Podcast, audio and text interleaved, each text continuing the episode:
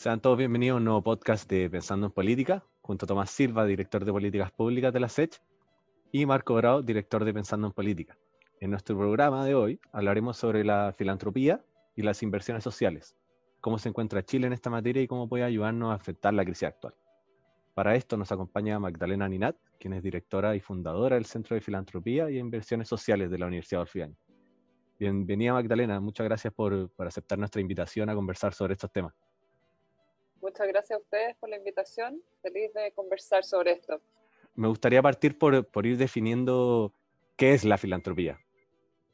La definición que, que, nosotros que creemos que es una visión más contemporánea de la filantropía y las inversiones sociales tiene que ver con este aporte voluntario que realizan distintos tipos de actores de la sociedad a desde distintos tipos de recursos que tienen, tiempo, dinero, conocimiento, redes, para aportarlo a bienes públicos. En el fondo significa eh, el concepto de, primero, un concepto de, de, una entrega voluntaria, que va más allá de las obligaciones que todos tenemos, por ejemplo, el pago de impuestos, eh, y pensando en que se va a generar o se va a generar una contribución a algo que va más allá de nuestro entorno cercano, nuestro bien propio o nuestro bien de nuestro círculo cercano. Perfecto. ¿Y a quiénes, a quiénes se podrían considerar como, como filántropos? Es interesante cuando uno lo mira desde, desde este concepto que nosotros decimos, porque la capacidad de hacer aportes sociales, déjame ponerlo en esos términos, de hacer contribuciones a bienes públicos, la tenemos todos, independiente de eh, nuestro nivel de recursos. Todos tenemos algo que nos cuesta mucho entregar, que es el tiempo, porque siempre tenemos un, un uso alternativo. Ustedes que tienen una base de formación economista saben bien eh, el costo de oportunidad que tienen las cosas. Entonces aquí eh, hay un concepto que es el tiempo, los recursos, conocimiento, eh, que en esa mirada así todos tenemos la capacidad de, convertirnos en filántropos. Ahora, el rol que cumplen los distintos actores es diferente. Eh, y ahí podemos distinguir como los perfiles o los roles que asume cada, uno que son distintos. Hay un actor social que es, por ejemplo, la empresa privada, que, pedirle que haga una filantropía totalmente altruista, eh, creemos que es una visión como errada del concepto. Las empresas, las empresas eh, deben tener una mirada más allá de solo generar bienes y empleo, eh, como su contribución a la sociedad y también preocupar, preocuparse de temas que tienen que ver principalmente con, con el desarrollo de la sociedad y que están dentro de su contexto competitivo. Eh, y ahí hay una mirada que es como mucho más interesante que nosotros decimos quizás eso es una inversión social porque está buscando eh, tener un, un, retorno en el largo plazo, no es un retorno directo eh, y a veces se confunde este concepto con, con tener un, un, marketing fuerte y un posicionamiento de marca como retorno inmediato para medirlo y eso nosotros creemos que es un concepto totalmente erróneo que además la opinión pública lo, lo tiende a castigar mucho, eh, como el greenwashing, ¿no es cierto?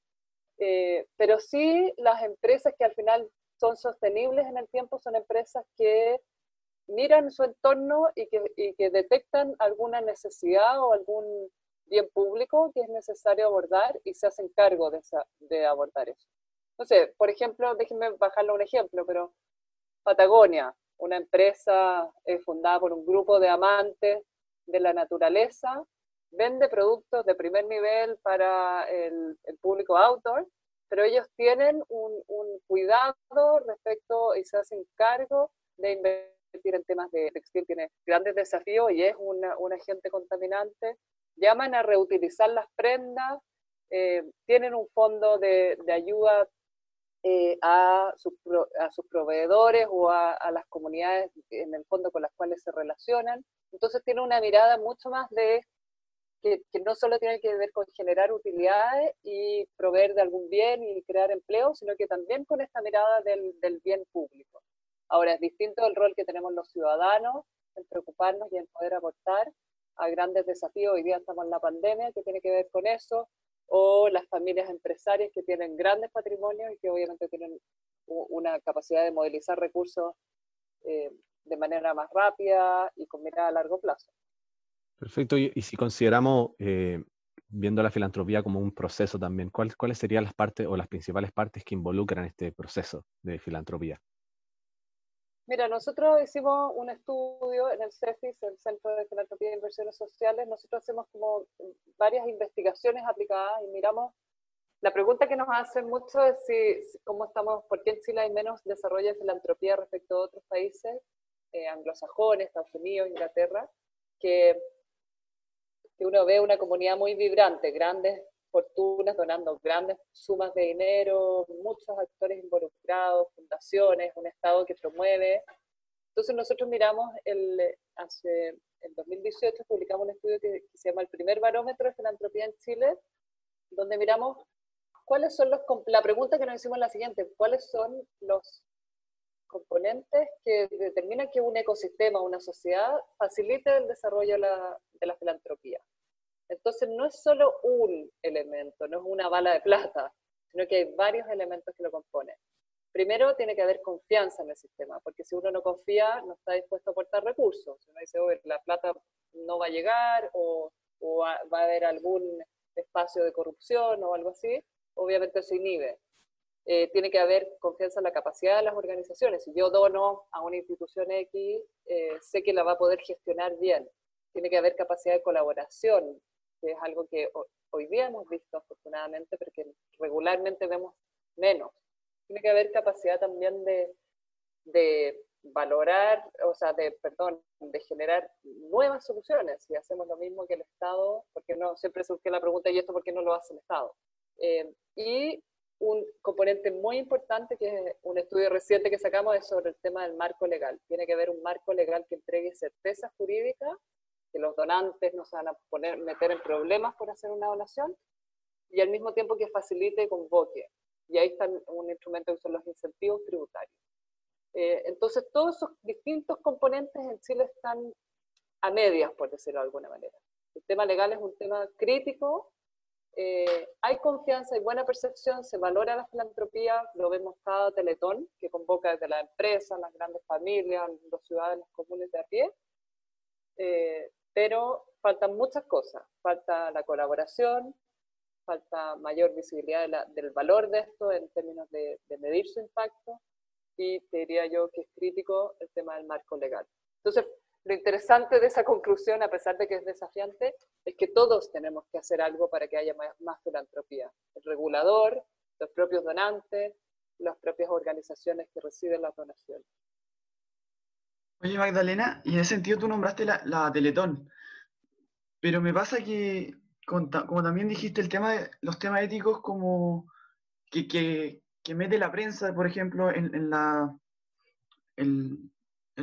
los medios, digamos, eh, sitúan a la, a, la, Teletón, por ejemplo, a veces como que la, tiran, digamos, la demedran por el hecho de que, de que lo, hacen con un fin interior más las empresas que por un fin como filantrópico como el que tú no estás dando. Entonces, ¿Existe de verdad ese conflicto ético? Yo creo que la, la, la, relación entre filantropía y empresa es una relación que es más compleja. ¿Por qué? Porque en el fondo esto es una pregunta que, que planteó Milton Friedman en los 70. ¿Se acuerdan que, que, escribió este artículo en el New York Times que decía que la responsabilidad social de las empresas era solo crear más utilidades para, su, para sus accionistas? Y después Porter y Kramer dicen, tiene razón, pero no tiene razón, porque si en el fondo, si las empresas no se preocupan de invertir en, su, en sus entornos competitivos, van a dejar de, de ser viables y van a dejar de producir más utilidades para sus accionistas.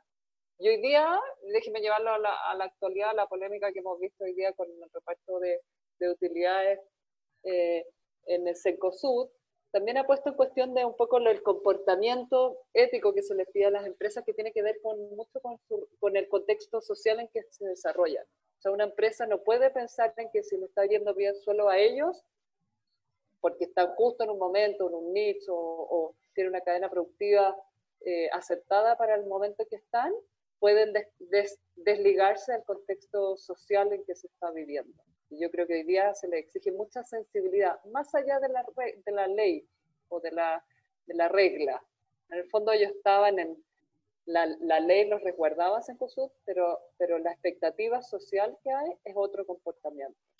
Entonces, lo que yo creo que es cerrado es cuando las empresas buscan a través de acciones que uno diría acciones filantrópicas o, o aportes tipo solo donaciones, en pensar en que con eso van a construir una reputación de corto plazo.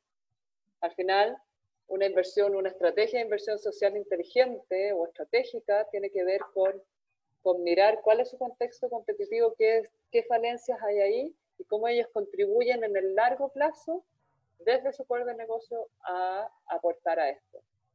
Hemos visto otras empresas, no sé si puedo nombrar empresas, pero creo que es inteligente, eh, interesante hoy día ver cómo hay empresas que han dicho, a ver, nosotros tenemos maquinaria, por ejemplo, que podemos eh, desarrollar hoy día mascarillas y podemos hacer un aporte y quizás encontramos una nueva línea de negocio también ahí.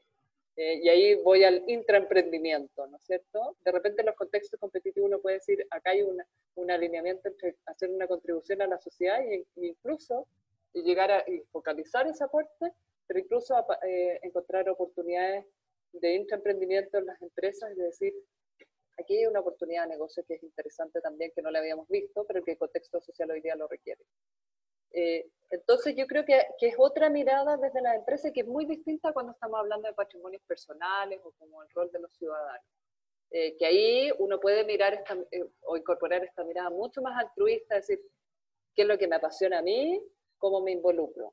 Ahora, yo creo que la, la, visión de realmente todo sirve o todo contribuye, vemos que hay una, un aporte filantrópico espontáneo eh, en las catástrofes que, es muy relevante para, para generar, eh, no sé, una atención inmediata que se requiere. Pero, pero lo que genera mucho más valor y que a veces queda invisibilizado es la labor de, de donantes o de fundaciones que están en el largo plazo, eh, aportando en temas relevantes como son los adultos mayores, como son, no sé, pues tantas carencias que vemos en el día a día y que, y que poco la, estrategia de la Teletón es visibilizar esa necesidad a través de una gran campaña mediática, pero esa necesidad de la, de la discapacidad está todos los días, así como otros atienden eh, temas de adultos mayores. En ese, en ese sentido, quería preguntarte en el fondo si es que dentro de la filantropía y el concepto de la filantropía, el poder eh, hacer uso de publicidad cuando uno ejerce eh, filantropía es éticamente correcto o no, y te lo lleva al marco, o sea, te lo lleva a, dos escenarios. El primero es eh, cuando las empresas, por ejemplo, donan en la Teletón, haciendo uso de publicidad diciendo que donan, incluso van hasta el escenario de la Teletón a decir cuánto donan. Y lo segundo es el caso que vimos eh, ayer, por ejemplo, en las noticias con parlamentarios, diputados y senadores, el cual han donado parte de su sueldo eh, para, por ejemplo, desinfectar calles, para hacer cajas de alimentos? ¿Cómo entra, entra eso dentro de la filantropía? Mira, hay dos, hay dos caras de, dentro de eso. Nosotros tendemos como a, castigar mucho esto de la, de la, visibilidad. Y ahí hay como toda una, que es muy distinto, por ejemplo, cuando uno mira los escenarios, no sé, en Estados Unidos, en las culturas más anglosajonas, eh, el, que se hace mucha publicidad de donaciones personales también. Nosotros históricamente siempre ha sido como esta, este etos más de raíz católica, decir lo que, que, no sepa tu mano izquierda, lo que está haciendo tu mano derecha, ¿no es cierto?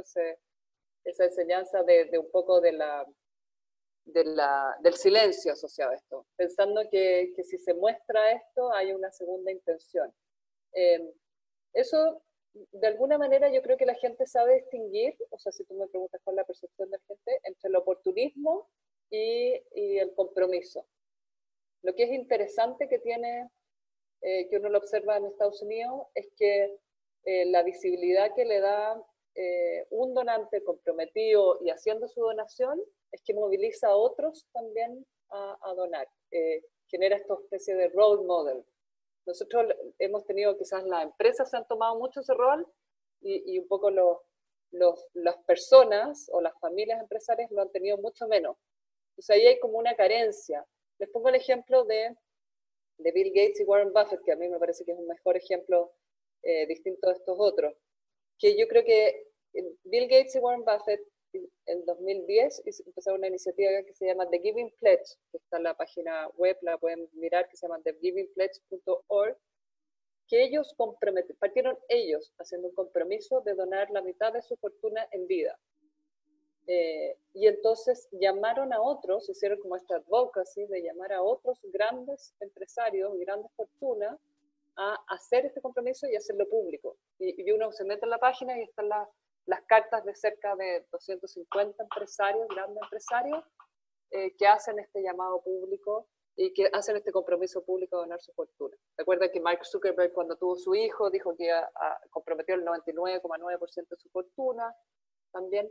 Entonces, eso ha movilizado a otros. Entonces, si bien uno dijera, ah, lo mejor es que se haga silencioso, también lo silencioso va junto con una actitud de, de desconfianza, que nosotros somos una sociedad con mucha desconfianza. Ahora, sí yo creo, y en el caso de los políticos, que hay, porque el tema de la empresa yo creo que lo, mencioné, pero el tema de los políticos creo que hay una fuerte distinción que nosotros tenemos que hacer y que uno la ve en otros países, de, de no, de que no se utilicen eh, los aportes filantrópicos para fines de política partidista.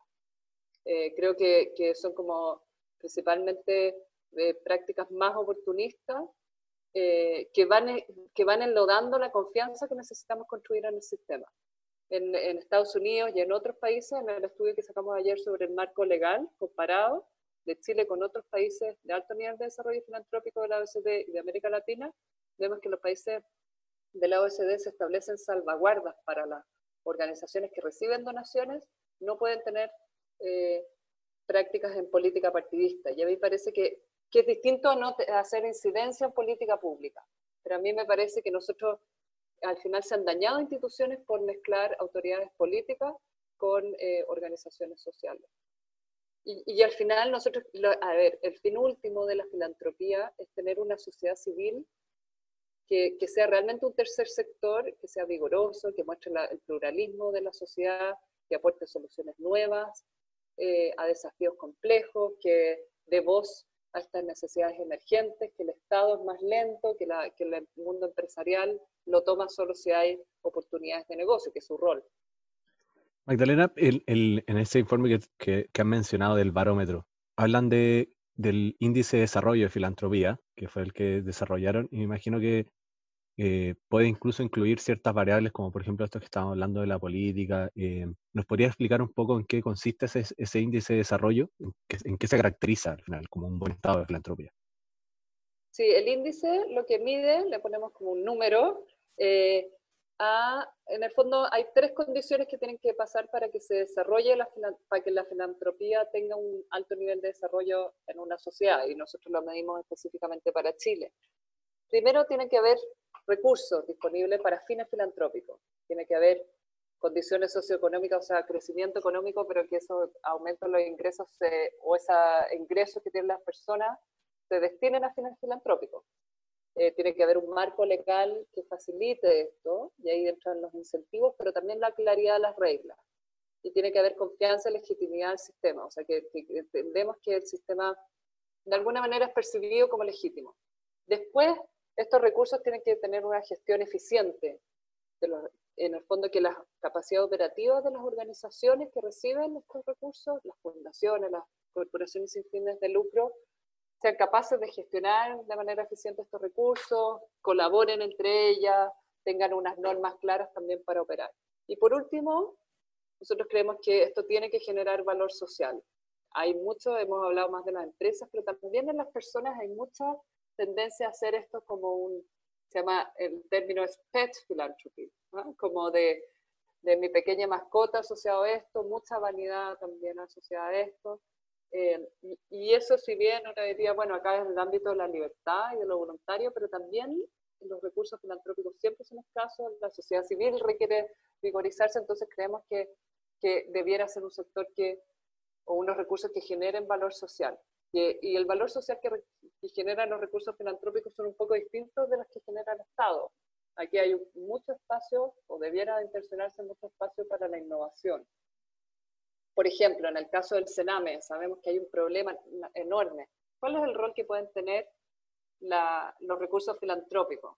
Bueno, pueden generar un modelo nuevo para dar una respuesta quizás a nivel más piloto para este desafío del Estado y el Estado tiene sus propias reglas que en el fondo le impiden generar modelos nuevos de forma ágil. Hemos visto una tramitación larga en el Congreso para cambiar el sistema de las residencias. pero por otro lado hemos visto un grupo de fundaciones innovando, midiendo qué tal tienen sus resultados los niños y jóvenes que están internados.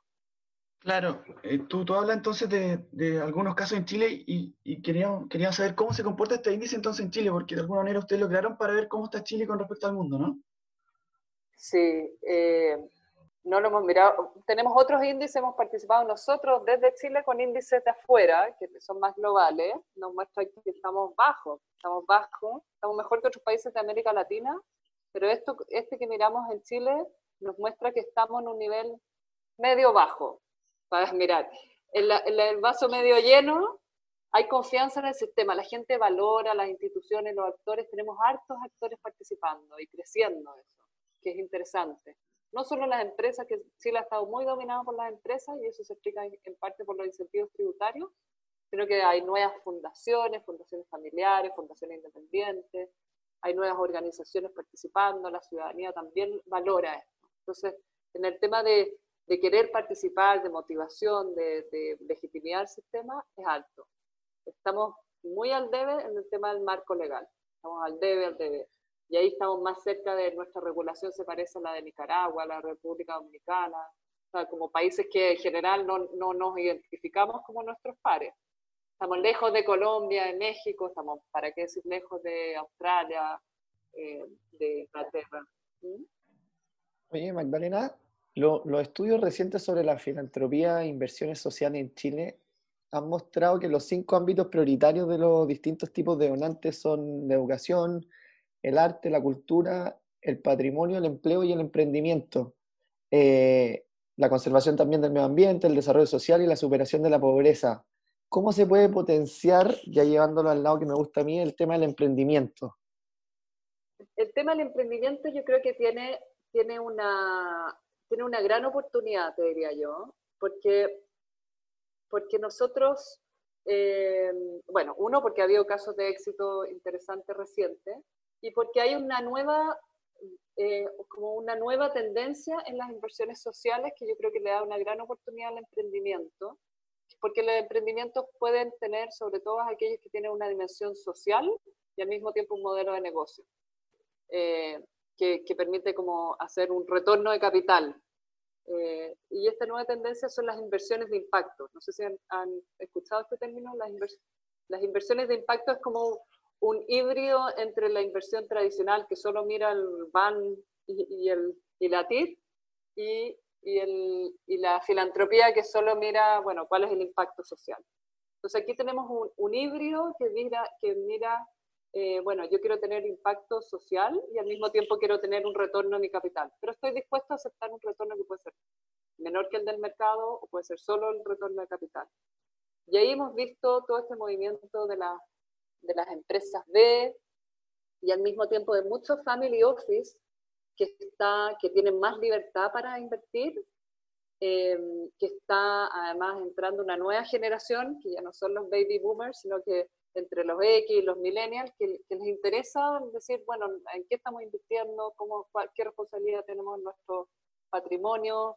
¿Cómo no queremos generar daño, pero además queremos eh, tener un impacto social? No solo queremos tener la fundación, sino que además queremos invertir en estos proyectos que nos muestran que, no sé, que se puede dar oportunidades interesantes eh, de acceso a, la, no sé, a distintos grupos que quedan un poco relegados de políticas públicas y que aquí se les puede dar acceso de una manera más inteligente. No sé, eh, hemos visto, por ejemplo, el caso de Algramo o, tantos otros casos que, nos muestran que, que, es posible pensar un modelo un poco distinto desde, este sin fin de lucro.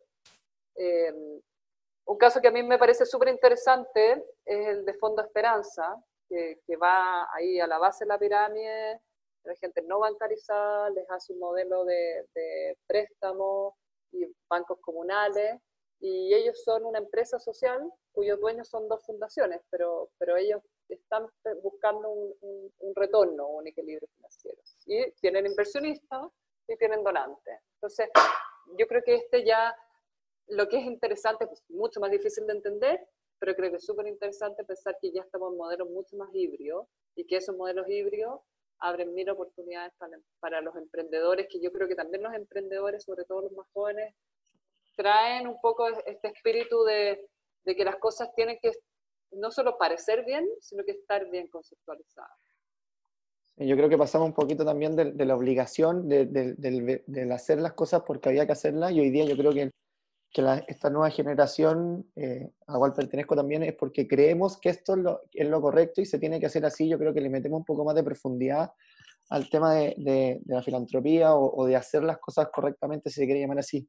Hoy en nuestro capítulo anterior hablamos de un ecosistema de ciencia y tecnología, innovación también y emprendimiento y quería preguntarte cómo se puede entrar dentro de este, cómo puede entrar y encajar la filantropía dentro de este ecosistema. Yo creo que la filantropía tiene un rol fundamental en, ese ecosistema porque la innovación, sobre todo la innovación, requiere mucho riesgo eh, y requiere tolerancia a, fallar y ojalá compartir esas fallas. Eh, y ese capital de riesgo debería estar eh, aportado en la filantropía, o sea, debiera aportarlo a la filantropía. Si hay un rol que puede cumplir la filantropía es la innovación, los nuevos modelos, porque en el fondo es ahí donde está el capital más libre, más de largo plazo. Eh, y creo que eso sí, creo que ahí también hay una falla, y lo muestra el índice. Nosotros miramos innovación, está bajo, es bajo, es bajo cuánto están innovando los, los, los donantes, en el fondo las fundaciones, las personas que, que realizan donaciones. Ahí tenemos como una falta de madurez del, de, nuestro, de nuestros actores. Eh, y yo creo que ahí hay un gran aporte, porque cobertura, como decía, cobertura es mucho más un rol más, el Estado es mucho más eficiente en llegar a todo, a todo el territorio. Una fundación con muchos recursos nunca va a llegar a todo.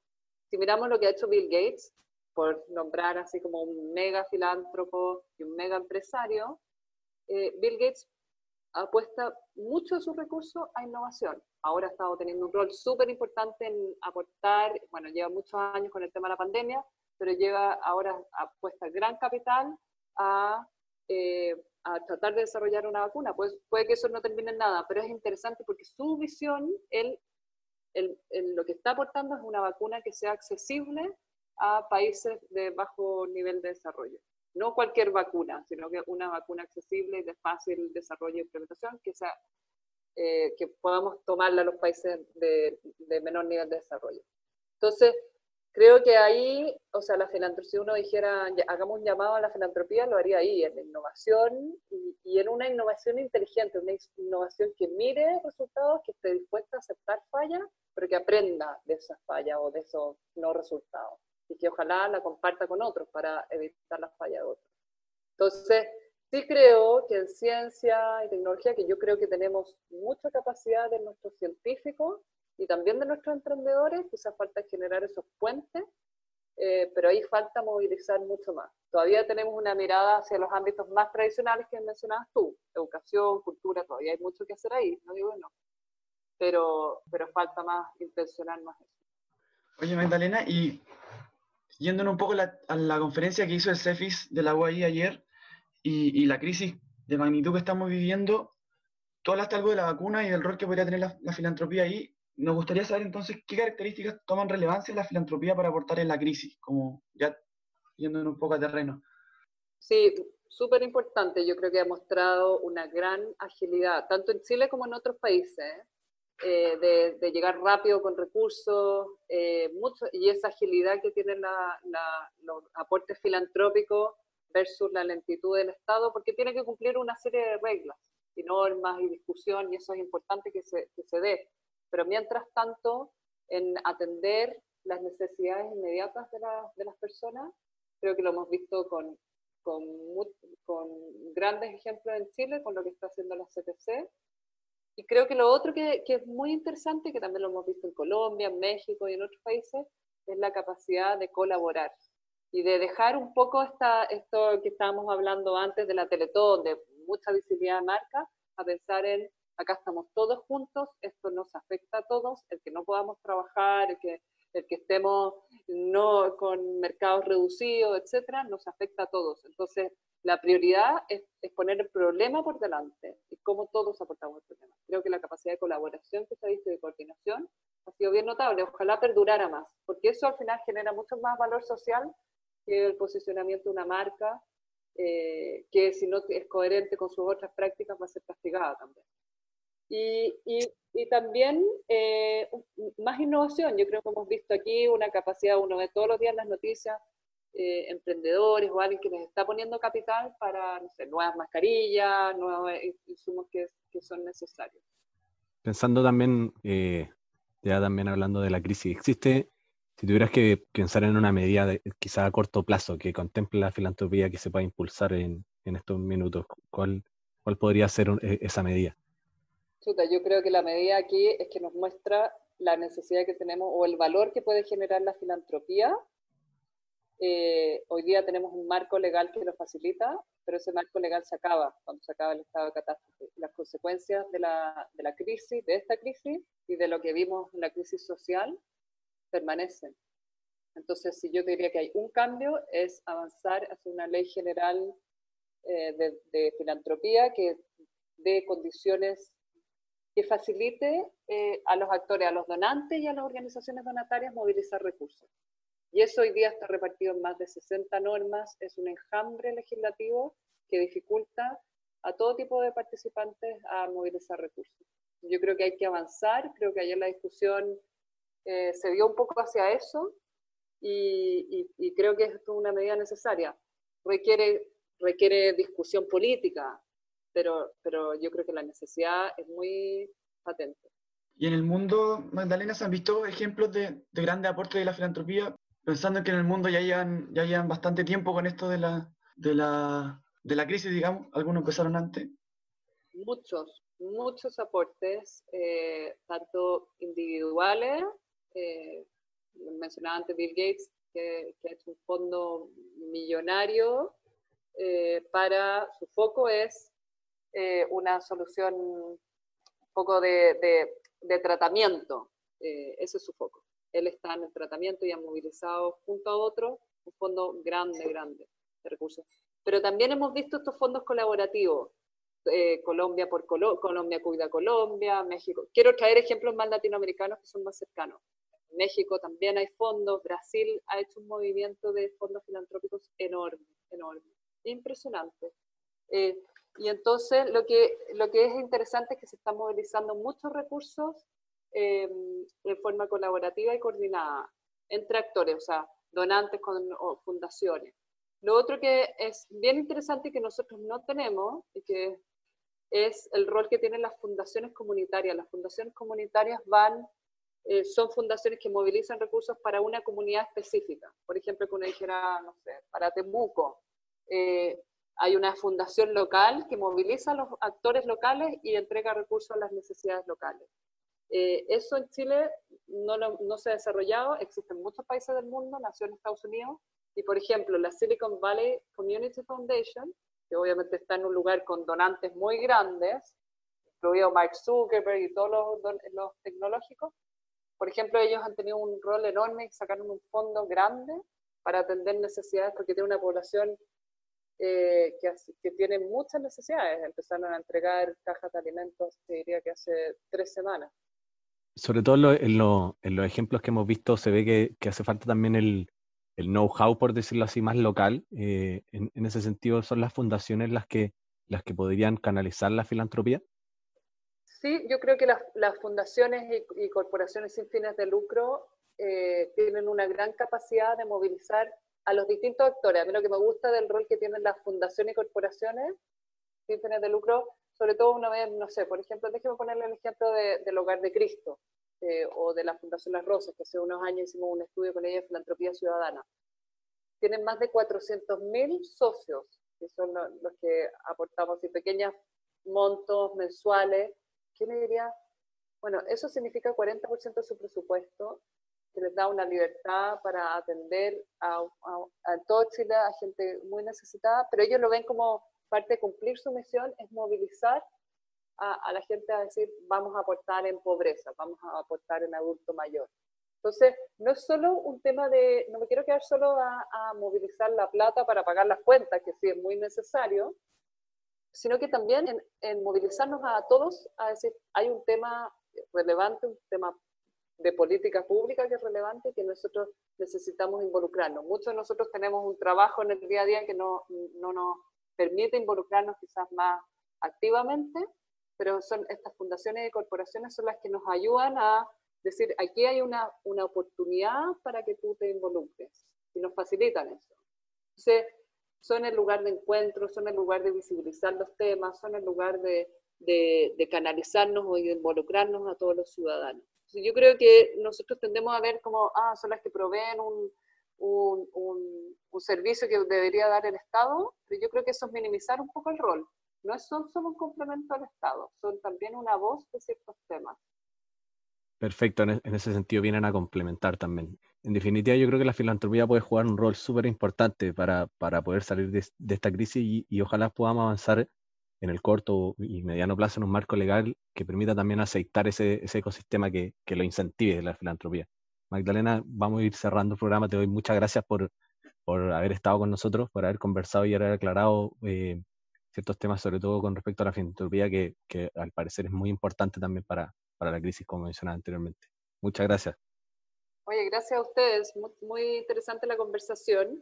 Eh, déjame invitarlos a que visiten nuestro sitio web, cefis.uai.cl, porque ahí están nuestros estudios. Hay una pestaña que dice investigaciones o estudios y ahí pueden ver el barómetro, el, el estudio del marco legal, el estudio de filantropía ciudadana, etcétera.